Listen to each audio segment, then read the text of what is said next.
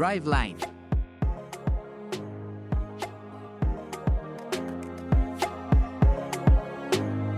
Hola amigos de Driveline MX, sean bienvenidos a un episodio más. Estamos aquí mi compañero y amigo, el buen Carlos Mendoza. Charlie, ¿cómo estás? ¿Cómo estás Jaime? ¿Todo bien por acá? Pues muy contento de estar en una nueva emisión hablando de la actualidad en la, en la industria automotriz. Recuerden que nos pueden escuchar por Electroalien Radio eh, y en plataformas, en, en nuestro podcast, en Spotify, en iTunes, en la plataforma que ustedes prefieran de podcast, ahí nos pueden escuchar. Este, y bueno, vámonos de, de una vez con las notas, mi Charlie. Pues vámonos, ¿no? De lleno para decirle a nuestros amigos lo más relevante y algo que les puede interesar bastante viene de la mano de Mitsubishi, que eh, pues ya anunció la preventa de la nueva Outlander PHEV. Esto es Plug-in Hybrid Electric Vehicle. Será durante este año que llegará. Hay muchas opiniones desde fuera de nuestras fronteras en que esta SUV se ha renovado gratamente, que bueno, viene a reforzar sobre todo el portafolio de, de la armadora japonesa en el país y bueno, para competir con, con algunas otras marcas que tienen pues ya un, un buen, una buena oferta ¿no? en, en la movilidad eléctrica. Eh, vamos a comentarles que serán tres versiones y eh, bueno, la, la de entrada que será la SE Plus contará con un precio de 918.700 pesos. Son un poquito elevada, ¿no? Creo que sí, eh, si tomamos en cuenta algunas otras y la que se me viene más a la mente no es exactamente la misma, pero acaba de ser presentada Nissan X-Trail y Power. Ajá. Eh, O sea, es de dos filas. Sí, es de dos filas. Y al final, eh, bueno, tú por lo que pagas con eh, ePower en la versión tope, Sí. estarías pagando la de entrada con, con Outlander. Claro, Sí. son características distintas, pero también a considerar. No, pero bueno, si ya se nos hacía elevada hace unos meses la, la CRB de Honda, que Claro. decíamos, oh, ya vale 700, 800, y ahorita ya le andamos pegando al millón. Creo que no va, todavía estamos muy lejos del techo del, en el costo de las, de las SUVs.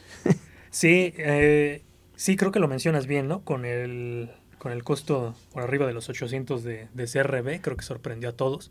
Y no me sorprendería que también algunos de modelos durante este año estuvieran teniendo un incremento considerable.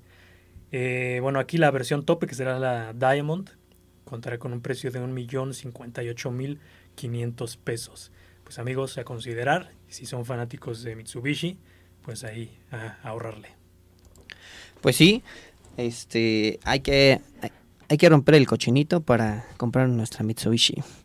Otra cosa, un, siguen llegando nuevas marcas este, al mercado mexicano, mi Charlie. Sí. Eh, va a llegar, va a llegar Arra, ya llegó Yetur, ahora hacen ya el anuncio oficial Omoda. Ya está muy próxima a entrar al, al mercado mexicano. Ya algunos, algunos compañeros ya tuvieron la oportunidad de tener un acercamiento con los, con los vehículos. Va a entrar con, con SUVs. Y este. Y pues bueno.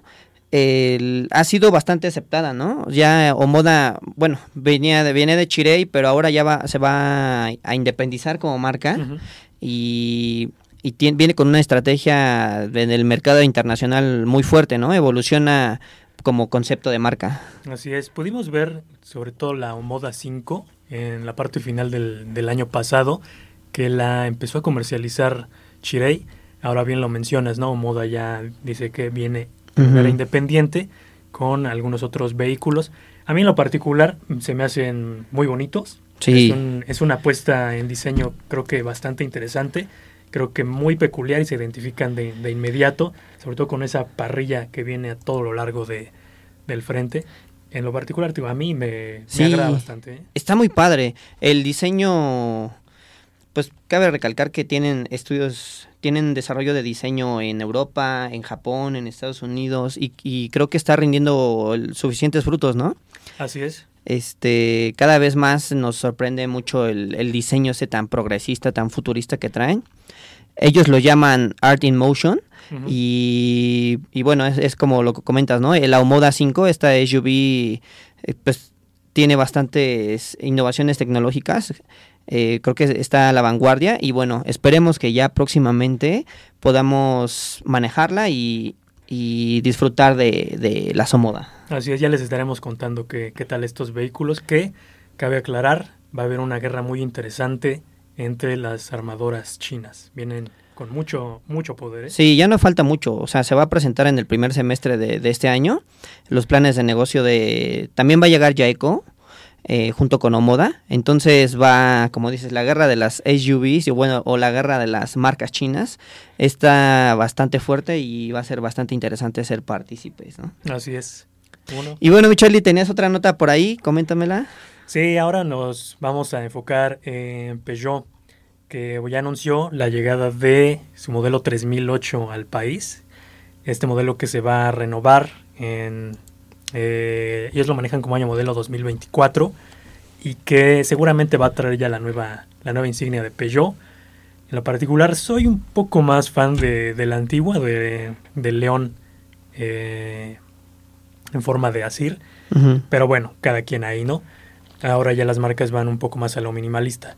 Pero bueno, eh, pues un poquito lo, lo que va a ser la nueva 3008. Son tres versiones, la Active, Allure y la GT. Eh, prácticamente la oferta que ya tenía la armadora francesa en el país. Simplemente va, va a ser una actualización de, de este vehículo. Que por cierto, eh, creo que esta apuesta que hizo con su familia de 2008, 3008 Sí. y 5008 gustó bastante. Tuve la oportunidad de manejar estos modelos, la verdad, muy bien. Y creo que sí, en cuanto tú te subías a estas camionetas, sí notabas que podía ser un poquito más de lo que tú habías pagado. O sea, por lo que tú pagabas por una de estas camionetas, sí te llevabas muchas cosas que er- eran muy agradables. No nada más el desempeño, Sí. sino la parte tecnológica, en la parte de, de comodidad, conectividad.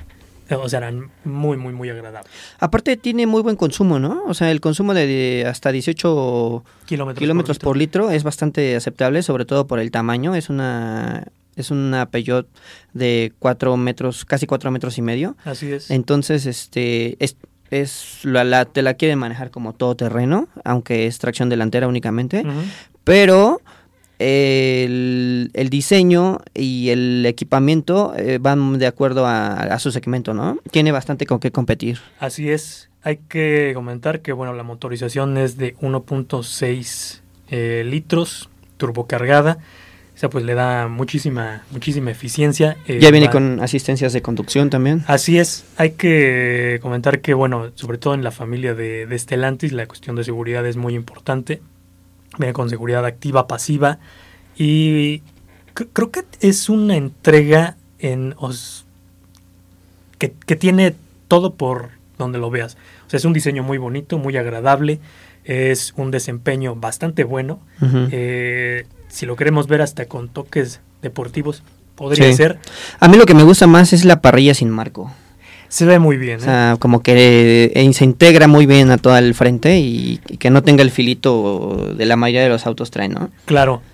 Sí, creo que en, en este diseño, en donde también, como lo comentas, en, en el frente tiene esta firma lumínica donde semeja unos colmillos. Ah, sí. O sea, creo que ese conjunto a, a quien ve esta camioneta le parece muy, muy atractivo. O sea, ya desde la vista creo que te, te da un plus para que tú vayas por una camioneta de estas y, ¿por qué no? Pues salgas a presumir por las calles. Y bueno, otra SUV de la que también quiero platicarte. Esta es de lujo, la Lexus eh, RX. También fue presentada. fue ¿no? presentada en Guadalajara eh, hace unos, hace unos días. Y bueno, también el, el color, no sé tú si ya la hayas visto, el, el color en el que viene, la parrilla igual enorme, eh, centrada hacia, hacia la parte de abajo. Esta parte del cofre que viene como muy fuerte, como muy sobresaliente y se integra muy bien con las tomas de aire que igual que viene a los laterales. este, trae unas líneas demasiado marcadas y bueno, eh, es también amigable que... Eh, es, no hay que olvidar que también es amigable con el medio ambiente, ¿no? Es una combinación, tiene un motor de 2.4 litros. Eh, con el, motor eléctrico sincrónico, que bueno, hace que, que, sea este modelo, bueno, esta versión, que es la F Sport, una excelente propuesta, ¿no? Como para para aquellos quienes buscan una camioneta de lujo agresiva, potente, pero a la vez que no consuma tanto combustible y que sea amigable con el medio ambiente. Así es, creo que ahí también es una buena buena apuesta por parte de, Lexus. Ya veíamos sus sedanes, algunas SUV que tenían en México, pero con esta nueva RX creo que sí dan, eh, por así decirlo, un pues una nueva oferta ¿no? para los consumidores como lo mencionabas, ¿no? Una, una musculatura muy prominente en la carrocería. Eso se ve muy, muy interesante.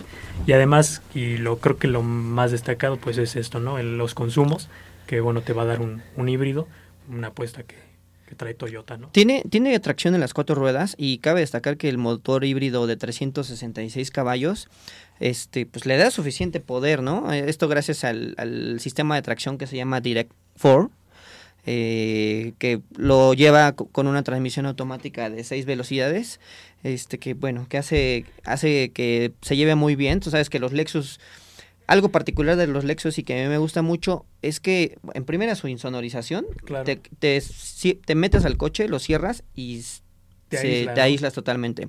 Y eso va muy de la mano con que le pisas, o sea, ya vas andando y no se escucha el motor, no se siente que vas rápido. Claro. Y hasta que ves el velocímetro y dices, ay, ya, ya voy a 60, 80, sí, y le tienes que soltar. Pero es que es, es, por lo mismo, te sientes tan cómodo, te sientes tan confiado, este, que es algo que logra muy bien la marca.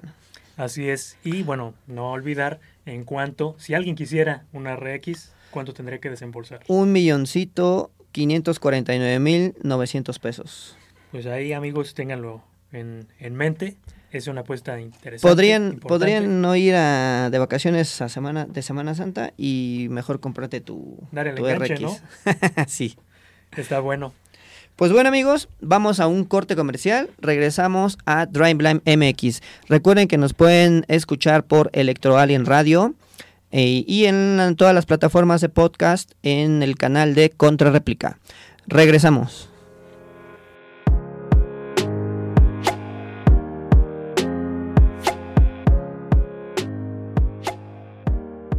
Driveline.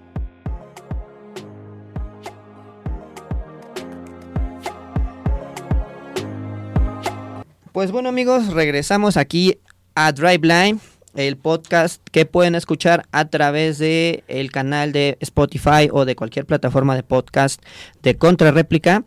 También nos pueden escuchar en vivo a través de Electroal en Radio. Y bueno, eh, nos pueden seguir en nuestras redes sociales en arroba DrivelineMX en Instagram y en Twitter. Y bueno, mi Charlie, esta ocasión te voy a hablar de una prueba de manejo de un auto muy polémico. Eh, polémico no el, el, auto, sino la marca. MG. Ah, tú cuando escuchas MG, unos dicen, a mí me gusta la esencia británica que tiene, el equipamiento, pero otros te dicen, no, es que es chino, es que es de mala calidad. Yo creo que ya nos tenemos que empezar a quitar todas esas ideas y esas telarañas de la cabeza. Y debemos aceptar la realidad de que los autos de origen asiático cada vez más van a estar en nuestro país y, y cada vez más están haciendo mejor las cosas, ¿no? Así es, creo que eso es inevitable. Ya vemos cuántas marcas se han sumado en los últimos dos años aquí en México.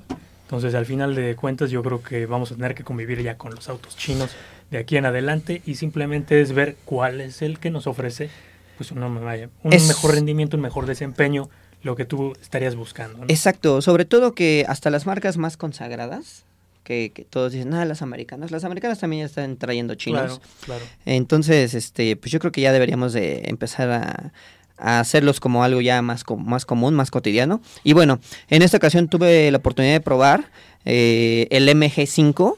Es un auto, es un sedán, un sedán de tamaño mediano.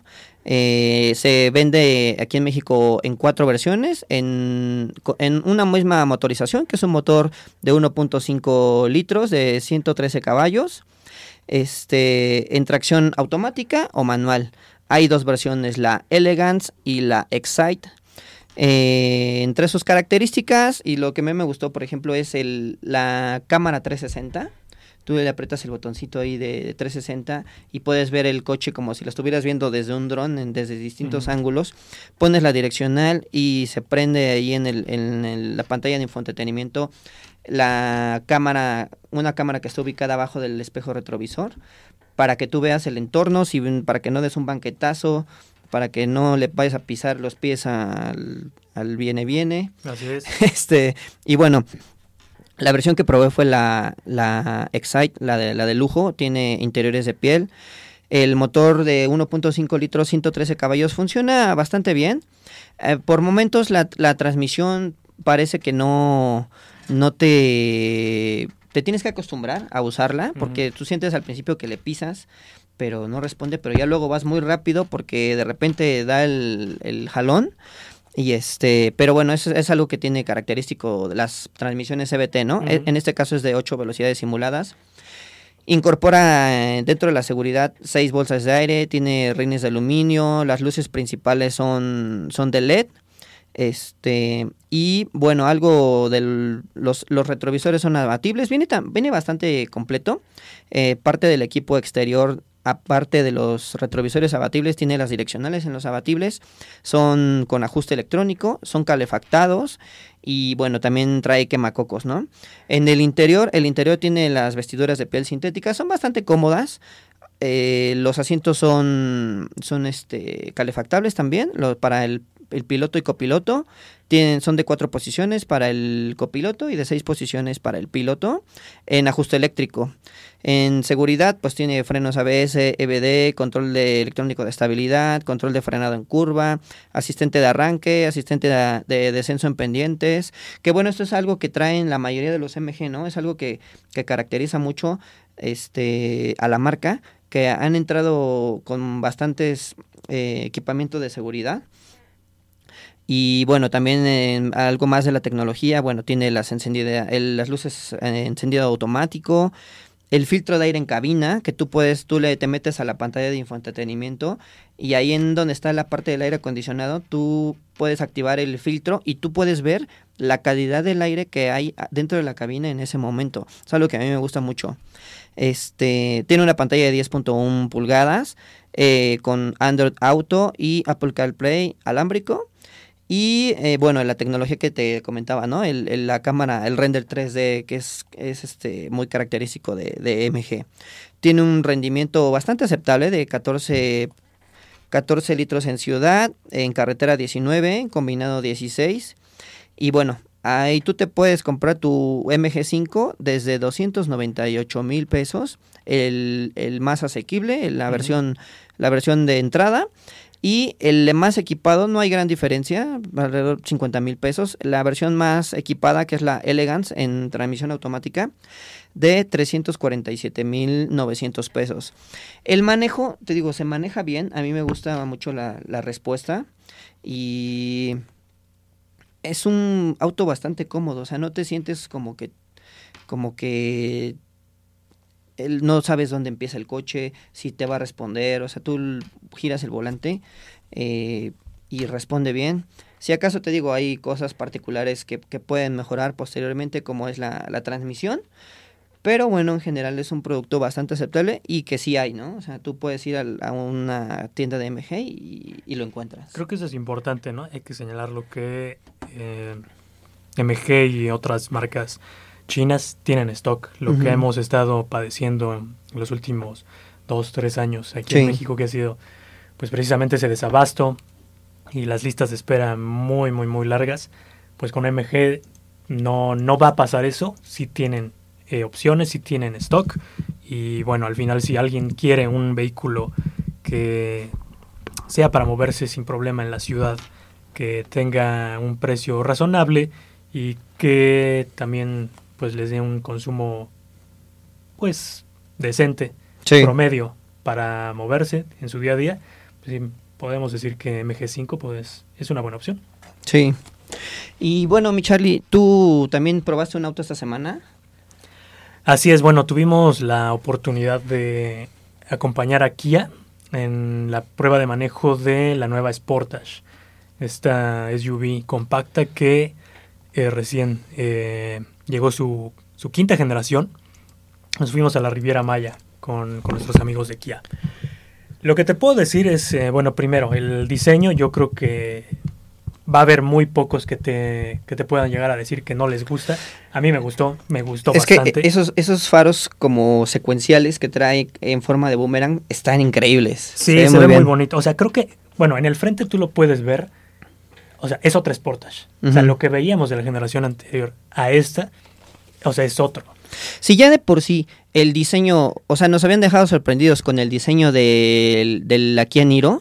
Claro. La Sportage revoluciona, o sea, te rompió la idea de lo que tenías en la anterior Sportage. Claro. Un vecino tiene una Sportage, la última, bueno, la versión pasada, y no se parece en nada. O Sí, sea, parece vehículo. otro, otro vehículo totalmente Así distinto. es. Creo que eso es parte del encanto, ¿eh? Ahora ya, bueno, se ve en el frente un poquito más agresivo, se ve una parrilla mucho más prominente.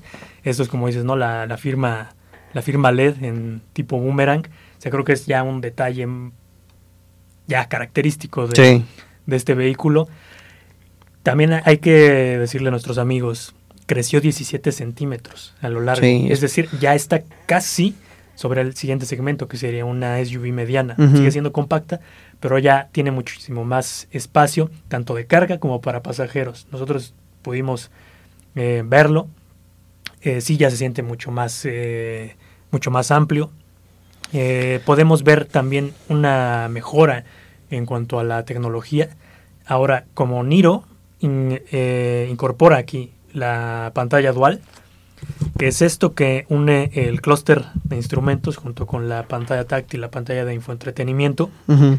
12.3 pulgadas cada uno, todo totalmente digital. Se, ve una pantallota así curva Sí, muy, muy, panorámica. muy padre, ¿no? Sí, está muy, muy padre. Creo que ese es un gran acierto. Creo Sí. que ya, o sea, creo que aquí Kia sí está apostando mucho a diseños futuristas. Pero bueno, algo de que a mí me gustaría también resaltar en el exterior, los rines, esos rines bitono que tienen, igual así como parecen como un engrane, Así parece es. como que no va rodando, sino que va como arrasando por la calle, ¿no? O sea, como que va Sí, también es un- sobrepasando, o sea, no. Así es, es un es un detalle muy muy muy bonito. También son nuevos, es nuevo diseño, Sí. como dices tu bitono.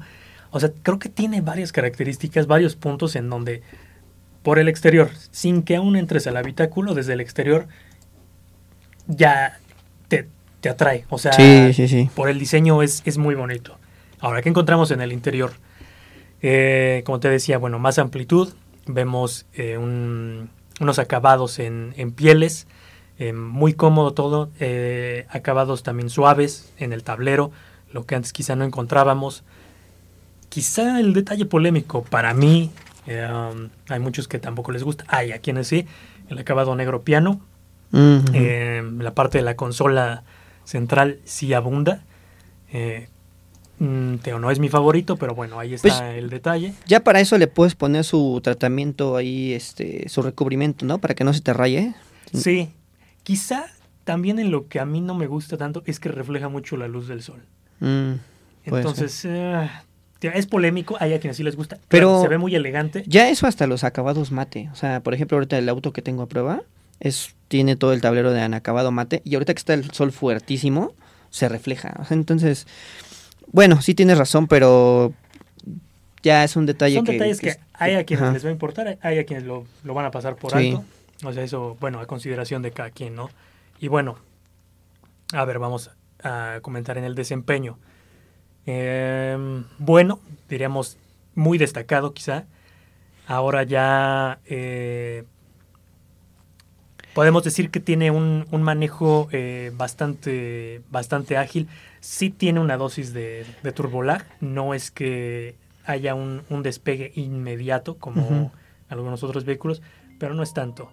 Bueno, es que Eh, también es una camioneta grande, no, no esperemos que vaya rapidísimo. Y no al- es objetivo, al- al además. toque. ¿eh? No es objetivo. Sí tiene un modo deportivo que responde bastante bien. Sí. Y en resumen podríamos decir que es un vehículo bastante completo. A mí me gustó mucho, son 187 caballos, casi 190, un torque igual de casi 100, El motor es 2 litros. 180 libras pie. Ya Ah, tiene tracción all-wheel drive. Hay que aclarar, ¿no? Es un motor 2 litros, pero en la tope de gama vamos a encontrar el 2.5 litros. 2.5. ¿A qué viene esto? Es la misma motorización que utiliza Sorento, que esta sí es su hermana mayor. Sí. Ya es una SUV de tres filas, una SUV pues, ya grande y que se desempeña muy bien. Aquí este motor creo que sí le ayuda bastante a Sportage y sobre todo que si viene a revolucionar, es una quinta generación en donde ya en diseño es disruptivo, bueno, pues vámonos a una mecánica más atrevida y creo que la apuesta de Kia le salió muy bien. También incorpora las cámaras 360, ¿no? O sea, igual cuando pones la direccional, igual ya se ve en el, en el clúster la, la imagen. Exactamente, para, para evitar el punto ciego de los dos lados. Eh, también la cámara 360 que se toma como cenital para que no vayas a topar con algún obstáculo. La suite de hadas que tiene, ¿no? Control de estabilidad, tracción, tiene seis bolsas de aire, frenos de disco, Sí. eh, ABS. O sea, es un vehículo muy completo, muy, muy completo y particularmente, te digo, en términos generales, a mí es un vehículo que sí me gustó mucho y sobre todo creo que lo redondea con un precio bastante razonable. ¿Y le subiste el estéreo? ¿Qué tal el sonido Harman Kardon que trae? Eso creo que es uno de los plus que tiene esta generación. Es un sonido que mejora bastante, ya es un sonido pues premium, vamos a decirlo, tal cual, ¿no? Y se oye muy bien, tiene una Sí. fidelidad muy buena. La pantalla infoentretenimiento decía 12.3 pulgadas. Es muy fácil de, de maniobrar, tiene muy buena resolución y el sistema de audio, sí, sin duda es, es muy bueno. ¿Y el precio? ¿Qué onda? Pues miren, si quieren la nueva Sportage, va a empezar en los 626.900 pesos. Esto en la versión EX. Les repito, es una motorización 2 litros, es la versión de entrada. Para la versión EX Pack ya contamos con la motorización 2.5 litros. Son 676.900. Para quien quiera más power, un motor más grande. Y quien quiere ya lo mejor de todo, no solo una motorización más potente, sino todas las comodidades que tiene la nueva Sportage, nos vamos con la versión SXL.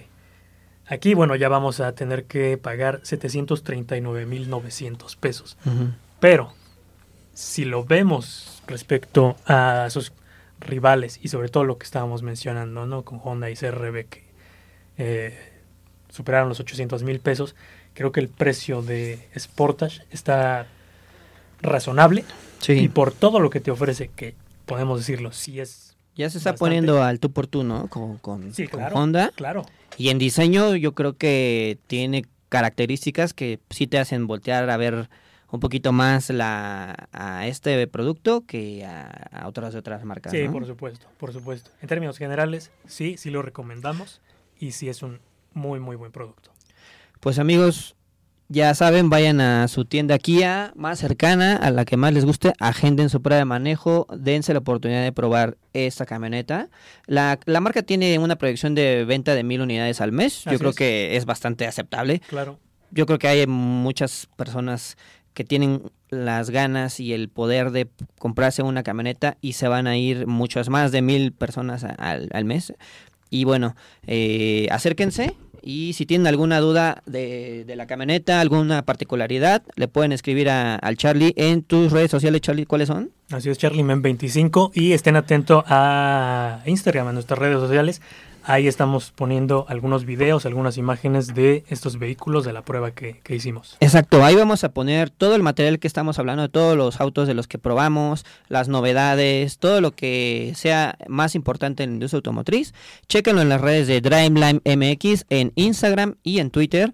Y en nuestras redes personales, la mía es Jaime Ruiz MX, ahí nos encuentran. Y bueno, vamos a un corte y regresamos con lo que nos dejó con la boca abierta este fin de semana, la Fórmula 1, mi Charlie. Vamos a corte.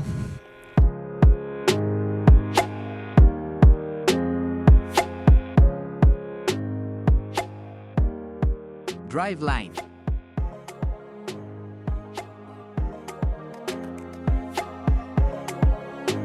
Amigos, estamos de vuelta aquí en Driveline MX. Y bueno, para cerrar, hablando de Fórmula 1 y el fin de semana que pudimos vivir con mucha intensidad aquí en México. ¿Por qué? Bueno, pues creo que ya más que sabido, Checo se llevó el Gran Premio de Arabia Saudita, el segundo Gran Premio de, de la temporada, y sobre todo, y más allá de que haya ganado, lo hizo con, con autoridad. Él obtuvo la pole position, la perdió al inicio con Alonso, pero la recuperó de inmediato. Y de ahí no lo bajaron. No. Lideró, sostuvo la presión de Verstappen, que pues no es poca cosa, y al final creo que ya dejó más que claro que está adaptado al carro, se va a adaptar mejor en las siguientes carreras y que va a ser un contrincante muy muy difícil. Sí, desde ya se veía desde las prácticas que Checo iba a andar, andaba fuerte, andaba adelante. Eh, también Max, pero bueno, Max no nos sorprendía tanto, ¿no? Y, al igual que otro que no nos sorprendía, este Alonso que continúa, Así es. este y bueno, lo sorprendente fue uno, sí, como dices que, que se llevó la pole position y dos durante la carrera que desde el principio, desde las primeras vueltas, Checo supo irse al frente y ya no lo bajaron. Así es. Y además, eh, a ver, la estrategia aquí cambiaba un poco porque, bueno, Verstappen, hay que recordar que no estuvo en la quali, él quedó fuera en la Q2 y arrancó desde la posición 15. Entonces, las posiciones que él ganara, pues eran, eh, valga la redundancia, ganancia. Pero bueno, ahí hubo una cuestión polémica con un safety car que podía evitarse le quitó la ventaja que tenía, que tenía Checo, que iba liderando con muchos segundos por delante. Al final se emparejaron. Verstappen a- arrancó desde la cuarta posición una vez que salió el safety car. Y bueno, ahí fue, digamos, una batalla que desde la escudería dijeron, pues son libres de empujar todo lo que quieran. Pero al final, bueno, Checo sí se mantuvo al frente, Verstappen le presionó, pero no le bajó de los cuatro segundos. Entonces, creo que Checo supo, no, asimiló bien la presión, manejó bien, no tuvo errores y se llevó una victoria bien, bien merecida. Solamente la polémica, esa, esa vuelta rápida en donde le habían avisado al Checo que él la tenía, pero al final Verstappen se la arrebató, ¿no?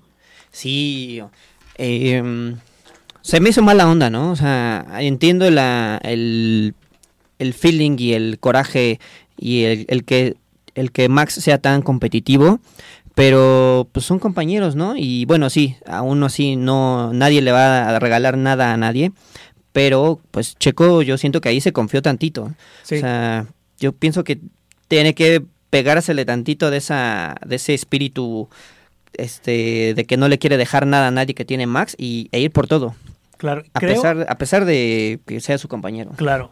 La buena noticia, podríamos decir de esto, eh, es que pasa al inicio de la temporada. Entonces creo que Checo ya se da cuenta de que para las próximas carreras no se puede confiar ni de Verstappen ni de lo que le digan en boxes.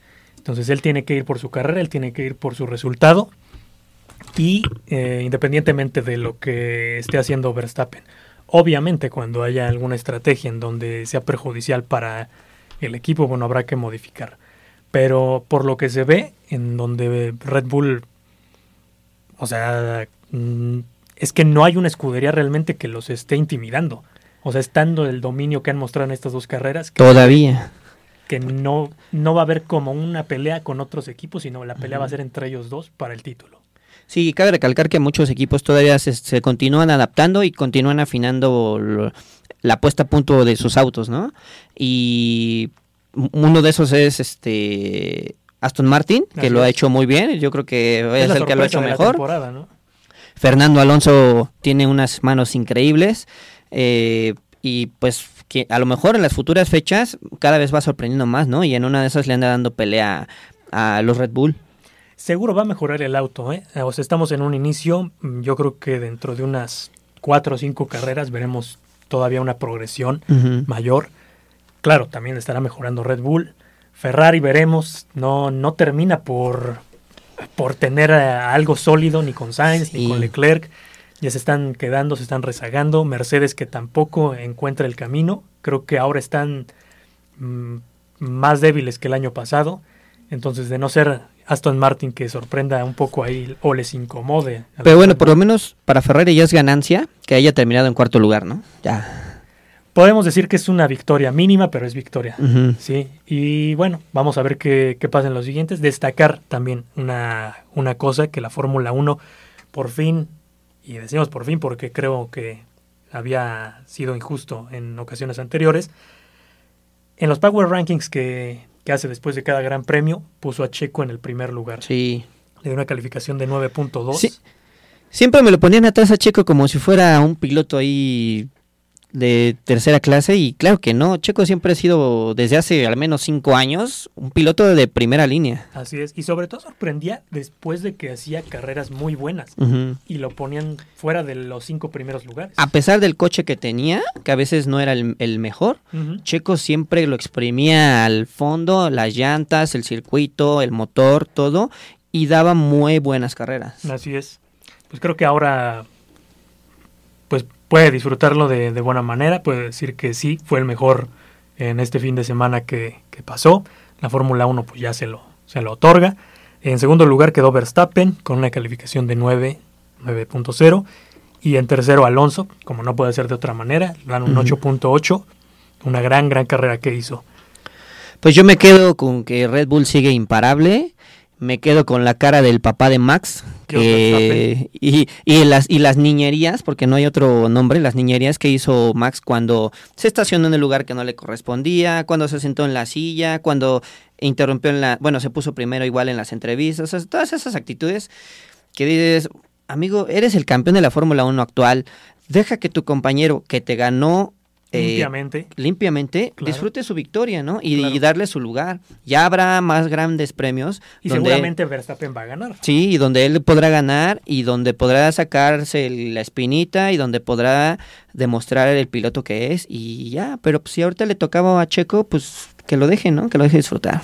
Claro, creo que todavía hay mucho de esa rencilla, ¿no? Por más que digan que se llevan muy bien, que está todo saldado, o sea, creo que sí hay detalles que se, que se ven que pues la relación ahí tiene sus, sus cosas que más adelante y en las próximas carreras puede detonar y puede haber, no, no digamos una guerra, Ajá. pero sí puede haber algunas rencillas ahí que, que no sean benéficas para el equipo. Entonces creo que sí, ahí tanto Verstappen como Checo tienen que ser pues profesionales.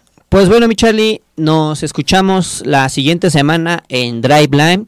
Recuerden seguirnos en nuestras redes sociales, alo- arroba DriveLineMX, en Instagram, en Twitter, en nuestras redes personales. ¿Cuáles son las tuyas, mi Charlie? En Charlie Men 25.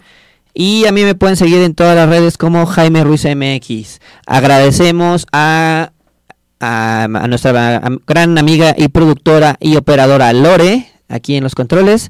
Y nos escuchamos la siguiente semana. Recuerden que nos pueden escuchar a través de las plataformas de podcast en el canal de Conto Réplica y en radio por Electro Alien Radio. Nos vemos la siguiente semana. Bye.